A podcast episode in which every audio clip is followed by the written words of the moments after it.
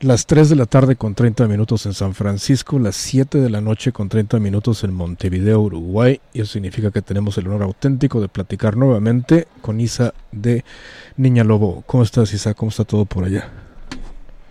Hola, muy bien por acá, todo bastante tranquilo. Un día realmente caluroso para ser octubre, pero muy bien, muy bien todo por acá. Excelente, pues un gustazo auténtico platicar con ustedes nuevamente. Saben ustedes de antemano que somos muy fans de Niña Lobo y cada vez que sacan singles nuevos, sencillos nuevos, nos hacen muy felices. Así es que gracias por eso. No, gracias a vos por el espacio y porque siempre nos están pasando y apoyando un montón. Claro que sí. ¿Cómo les fue durante la pandemia? Pregunta obligada. Eh, pues a todo el mundo nos, nos encerraron por casi un par de años. Eh, ¿Cómo te fue a ti? Bueno, eh, bueno, en realidad bastante mal, como todo el mundo. Fue un cambio muy grande. Yo, por ejemplo, estaba estudiando en la capital de Uruguay, acá en Montevideo, y con el cierre de la facultad y todo en la pandemia, tuve que volverme al interior del país, a la casa con mis padres, y fue un cambio enorme para mí. Y mismo como la dinámica de la banda nos afectó un montón porque claramente dejamos todos los toques que tuvimos, se cancelaron y tuvimos que dejar de ensayar entonces, eh, en realidad realmente se complicó un montón, como le pasó a todos los artistas. Claro. Y, bueno, y como banda en realidad nos rebuscamos para tratar de zafar de alguna otra forma, inventar nuevas actividades, incluso inventamos como un método como para componer, seguir componiendo, que no frenar tanto con el disco nuevo. Claro. Y incluso dentro el nuevo tema salió medio de esa forma. Fue uno de los pocos temas que hicimos como cada una maqueteando en su casa, probando cosas arriba y tal, después quedó como ahora, pero fue un tema bastante pandémico. Claro, esto lo platicábamos con Blackwater Light hace unos minutos que platicábamos con ellas y sí, también nos decían que, que tuvieron que ajustarse a esta nueva forma de vida para poder seguir este, produciendo música. Claro, sí, realmente es que cambió todo porque veníamos de un ritmo de vernos todos los días casi, ensayar muy seguido, también tener espacio para componer y eso, y bueno, de, de pronto quedamos todas separadas, incluso eso, hasta en distintos departamentos del Uruguay. Era imposible ensayar o y juntarse por Zoom ensayar tampoco no existe. Claro. Todavía no se pudo nada de eso.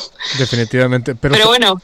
Claro, acaban de lanzar Dentro, que es un temazo auténtico. Lo escuché la primera vez la semana pasada, de hecho por el video musical que lanzaron también, que es buenísimo. Eh, y quedé encantado por el tema, es un gran tema. Platiquemos de dentro. Ah, muchas gracias. Bueno, con dentro nos pasó eso, de que llegó el momento de que, bueno, queríamos ver cómo seguir avanzando con el disco, que nos estaba haciendo físicamente imposible juntarnos. Claro. Y Cami tenía el tema, que lo compuso Cami Rodríguez, la cantante, eh, tipo una versión de ella con su riff de la guitarra que se escucha medio comienzo ahí. Claro. Y no teníamos mucha idea de cómo hacer, entonces fuimos, eh, grabó con una maqueta y cada uno en su casa con su instrumento iba probando cosas. Y de hecho así se fue armando y de repente dijimos, pasó de ser un tema que no teníamos mucha idea para dónde agarrar, no nos estábamos juntando, a que cada una probara en su casa y se quedara con la mejor opción de cada instrumento y al final nos terminó encantando, tanto que decidimos que sea el primer corte de difusión del disco. Claro, esto que me dices en este momento de que es el primer corte de difusión del disco me hace muy feliz porque me, dice que estarán sacando un disco completo muy pronto y eso son muy buenas noticias. Platícame, dime lo que puedas, eh, tú sabes, a veces no se puede hablar mucho, pero lo que tú puedas. De, no, sí, sí. En realidad sí, porque el, el disco estamos hace dos años ya en proceso de componerlo. Empezamos eso, juntándonos, nos íbamos como a un retiro, todas juntas a la casa de los padres de Cami, la guitarrista, que los padres viven en el campo, entonces aprovechamos como una especie de retiro para componer día y noche, solamente estábamos para eso, y así avanzamos con muchos de los temas del disco y también con muchos temas que quedaron afuera, ¿no? Porque fue como un proceso enorme de decir, bueno, está, eh, ¿hacia dónde estamos yendo? ¿Qué seleccionamos? Porque había muchas cosas que quedaron entre medio del disco y los EP pasados. Como que hubo una transformación un poco de Nia Lobo y ta, ahora seleccionamos eh, unos cuantos temas para este disco nuevo y salió dentro ahora, el mes que viene sale el segundo corte de difusión y suponemos y esperamos que antes de fin de año salga el disco completo. Excelente, vienen más videos musicales. sale bien. ¿Vienen más videos musicales aparte de, de, dentro? ¿Ya trabajaron en algo, en sí, así? Sí, eh, salió el video de dentro y no sé si se, cuando termina dice que va a continuar, continuará. Y efectivamente el tema que sale el mes que viene es la continuación del video, ¿no? No musicalmente, pero sí los videos están conectados. Claro. Así que va a ser la segunda parte. El video es buenísimo, es este, es, sí, sí, sí, es, es, muy bueno. Hacen este Ouija, ¿no? Si no, si no me equivoco, y es, es muy divertido también. Eh, algo que nos puedas platicar del próximo video musical, a ver para, por, por dónde va más o menos.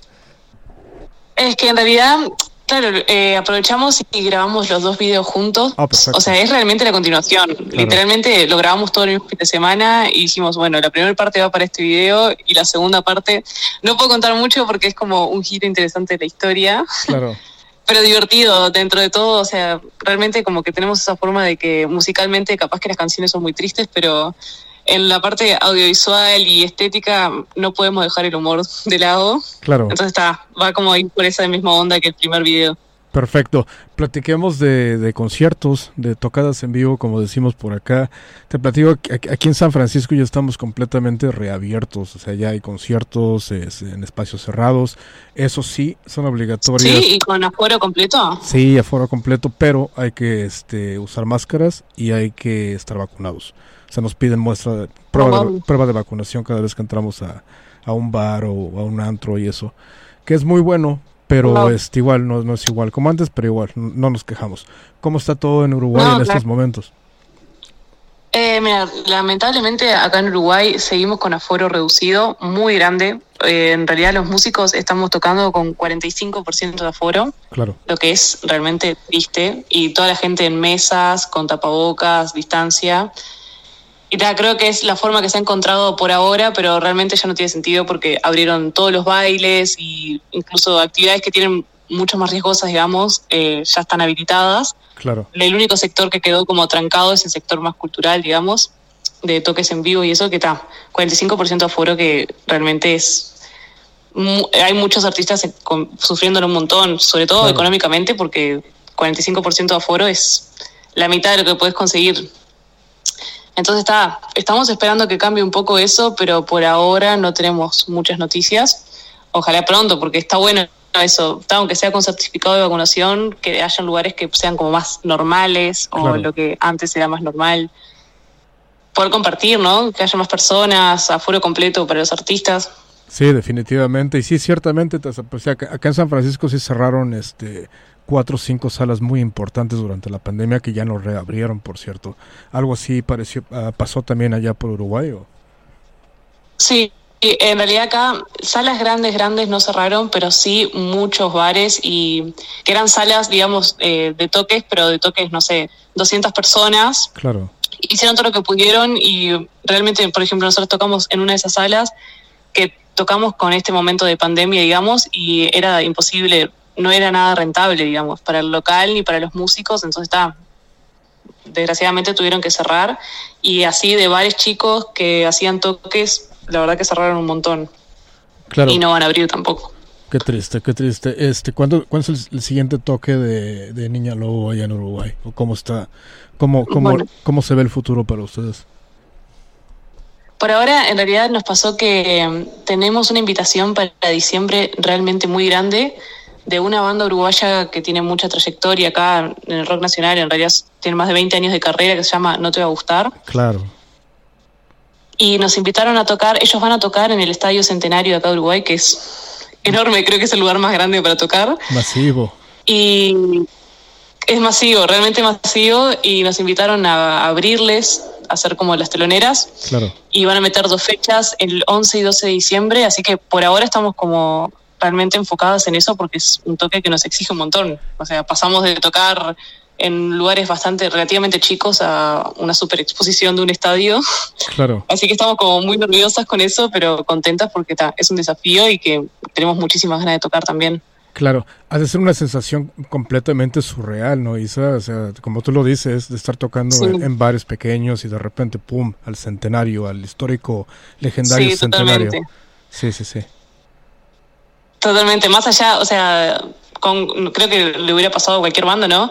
Que una banda tan grande te invite y ta, lo aceptamos por la emoción y todo, pero ahora estamos como trabajando un montón y preparándonos sobre todo también mentalmente para afrontarlo, porque claro, es un desafío enorme. Pero eso, la verdad que estamos muy felices igual porque bienvenido sea, ¿no? Eso también con la pandemia frenamos mucho y esto no sé, es un semejante regalo, nos parece también. Claro, pues me da mucho gusto por ustedes porque se lo merecen, tienen una calidad musical increíble y pues bueno, saber que les está yendo bien y que tengan la oportunidad de tocar en el centenario es, es, es maravilloso.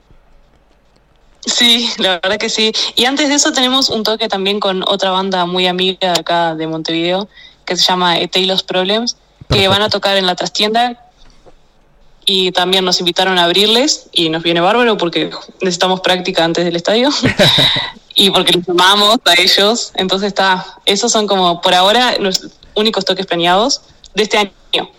Y el año que viene, el único anunciado por ahora que tenemos es en marzo, un toque con él mató a un policía motorizado que se viene reprogramando hace dos años. Claro.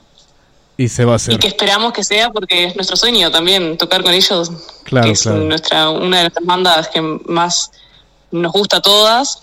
Entonces está, eso estamos esperando, pero ya se reprogramó tantas veces que estamos como dudando ya de todo para no ilusionarnos. Pero sí va a pasar, hombre, sí va a pasar. Eh, él mató, es, una, es una banda masiva y seguramente va a pasar porque Uruguay lo quiere y, y los argentinos también lo quieren y todo eso. Sí, es cierto. Y nosotros hasta con Santiago eso, que ya tuvimos el gusto de, lo conocimos la vez pasada, él vino solo a tocar, él solo a Montevideo en marzo de este año y nos invitó a tocar un tema con él y ta, obviamente fuimos re felices y fue como la mejor noche del año. Claro, es un tipazo, ¿eh? yo lo tuve en mi programa hace, durante la pandemia también, hace como un año y medio es, y es interesantísimo platicar con él. Realmente, realmente, muy cra y lo queremos un montón. Realmente una persona muy adorable. Excelente. Y última pregunta, ¿qué vas a hacer por el resto de esta tarde allá en Uruguay, a casi noche? Ay, hoy me pasó que no pude estudiar mucho y temprano porque hacía mucho calor y realmente me sentí muy agotada. Entonces voy a tener que estudiar todo lo que no estudié en el día. Yo estudio, hago una carrera en interpretación musical, opción guitarra, en la Universidad de Música de acá de Uruguay. Y ta, y es eso, hacer música te lleva a estudiar muchas horas que hoy no cumplí, así que no queda otra que dedicarse a eso por el resto de la tarde.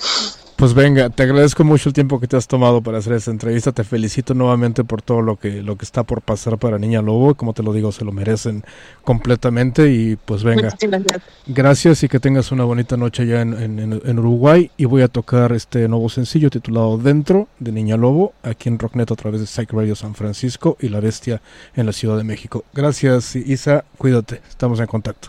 Muchísimas gracias. A vos también. chao. Un abrazo. Chao. Gracias.